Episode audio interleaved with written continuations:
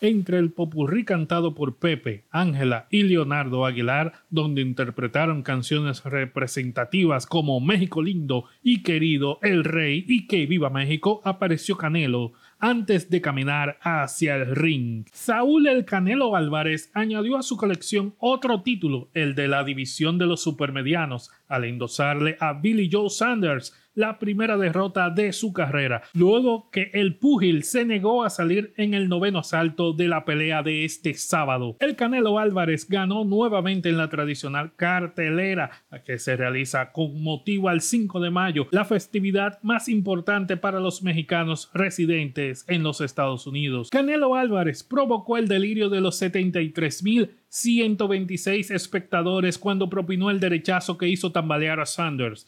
No podía ver, dijo el promotor de Sanders, Eddie Hearn. Hablé con el coordinador Mark Tips y no permitió que saliera. Creo que boxeó muy bien, pero el Canelo se tomó su tiempo para superarlo.